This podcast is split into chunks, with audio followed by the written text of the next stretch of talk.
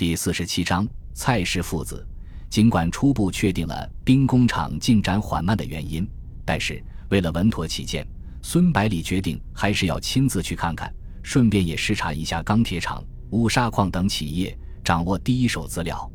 钢铁厂和兵工厂在龙岩，而乌沙矿却在清流和赣南三个地方之间的距离都有几百公里，全部视察一遍的话，至少要七八天的时间。决定行程后。孙百里立刻抓紧时间处理手头的事情，希望能尽快成行。这天上午，孙百里正在办公室里忙得不可开交，忽然卫兵报告有位姓蔡的先生来访，还说和孙百里是故交。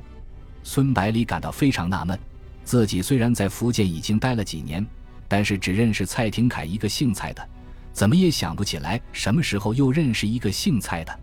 不过，一贯做事谨慎的孙百里，还是让卫兵把来人请了进来，看看自己的这位故交到底是何方神圣。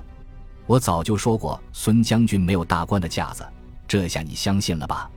虽然还没有看见来人，但是洪亮的嗓音已经从门口的方向传了过来。孙百里感觉自己确实好像在哪里听过这个声音，他急忙努力在脑海里回忆，希望分辨出声音主人的身份。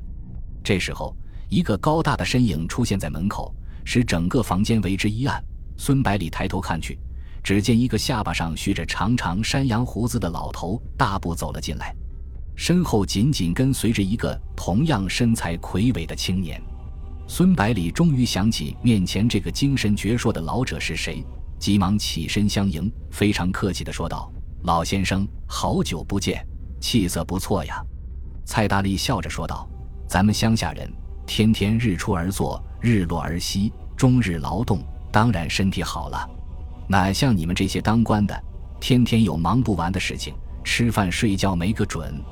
说到这里，他指着孙百里，对身旁的年轻人说道：“这位就是我常常和你提起的孙百里，十九路军的军长和福建绥靖公署的主任。”然后又对孙百里介绍道：“这个是我的儿子蔡思强，刚刚从国外留学回来。”孙百里连忙握住蔡思强的双手，说道：“回到阔别已久的祖国，见到久未谋面的亲人，是不是感触良多呀？我刚刚回国的时候，差一点就掉眼泪了。”然后仔细打量着面前的年轻人，蔡思强身穿笔挺的西装，脖子上打着领结，脚上的皮鞋擦得锃亮，显得非常精神。他的身材和父亲相差无几，连脸型也极为相似。简直是一个模子刻出来的，不同之处是年龄比较轻，肤色也比较白，鼻梁上多了一副眼镜。蔡思强也把孙百里上下打量一下，说道：“回来之后感觉家乡的变化很大，心里非常高兴。听父亲讲都是孙将军的功劳，所以特意来拜会一下，顺便看看能不能在这里找点事做。”孙百里请父子二人坐下，然后问道。不知思强老弟在哪里留学，学的是什么专业？蔡思强回答道：“我是在德国汉堡大学留学的，主修机械工程。”孙百里眼睛一亮，立刻高兴地说道：“这太好了！我们现在最紧缺的就是你这类型的人才。如果老弟同意的话，马上就可以到兵工厂就职。”蔡大力看孙百里这么看重自己的儿子，顿时感到老脸有光，对蔡思强说道。我说的没错吧？孙将军肯定欢迎你的。到南京去碰运气，哪里有在自己家门口做事好？蔡思强谦虚地说道：“我只是刚刚毕业的学生，直接到兵工厂这样的要害部门工作，是不是太快了？”孙百里解释道：“我们的兵工厂成立的时间也不长，还没有完全走上正轨，算不上什么要害。再者，兵工厂是德国的援助项目。”主要的技术人员都是德国人，由于我们配备的翻译都没有工科的背景，所以进展不太理想。你到工厂之后就起到一个沟通桥梁的作用，是两国人员能够配合起来。同时，你也可以借此机会向德国的工程师学习技术，这样应该没有什么问题吧？蔡大力连忙说道：“这样最好了，有德国人带着，学起来也快。”随后，蔡思强也痛快地答应下来。孙百里非常高兴，对蔡思强说道：“我这几天因为兵工厂的事情搞得头都大了，没想到老天就把你送到面前，真是天助我也。”蔡大力纠正道：“不是老天，是我老蔡把儿子送过来的。你最应该感谢的是我，而不是什么天啊地呀的。”孙百里连忙说道：“对对对，感谢老先生把亲自把思强老弟送过来。”蔡大力看孙百里对自己的儿子非常器重，感到非常放心，准备返回清流。孙百里要他留下一起吃午饭，饭后再安排专车送回。蔡大力本来就是个爽快人。又想和久别的儿子多待一会，就痛快地答应了。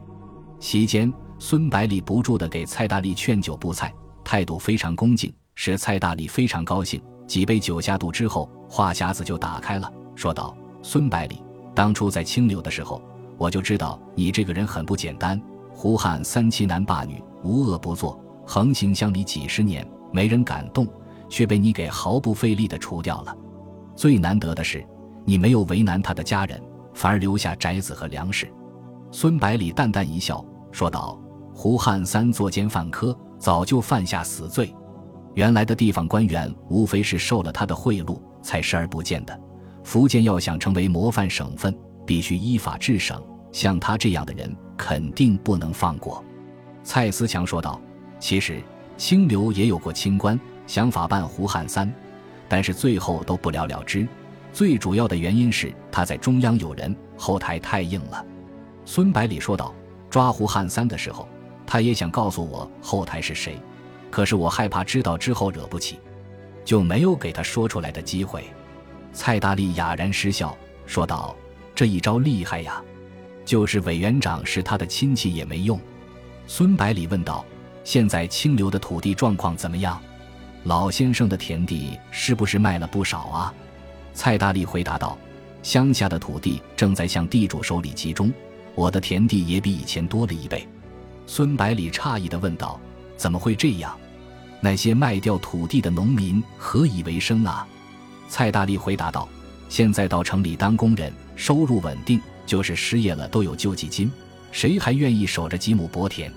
蔡思强说道：“农村的劳动力向城市集中，是工业化的必然趋势。”没有什么好担心的。再说，土地集中以后，才有机会用机械代替人力来推动农业生产的发展。孙百里点头表示同意他的看法，说道：“我倒是没有想到工业化上来，只是感觉农民失去土地肯定是非常严重的问题。”蔡思强说道：“中国一直是农业立国，大家的思维方式也都农业化了。现在福建的发展这么快。”我想，再有十几年的时间，肯定会率先在国内实现工业化。”蔡达理说道。“是啊，福建从民国成立到现在，换了不知多少届省主席，但是都没有你们十九路军做得好。只有你们才是真正为老百姓着想的。几年的时间，做了他们几十年都没有做的事情。”孙百里听了蔡大力的肺腑之言，感到心情无比的舒畅。举起酒杯，和蔡氏父子开怀痛饮，最后如愿以偿的醉了。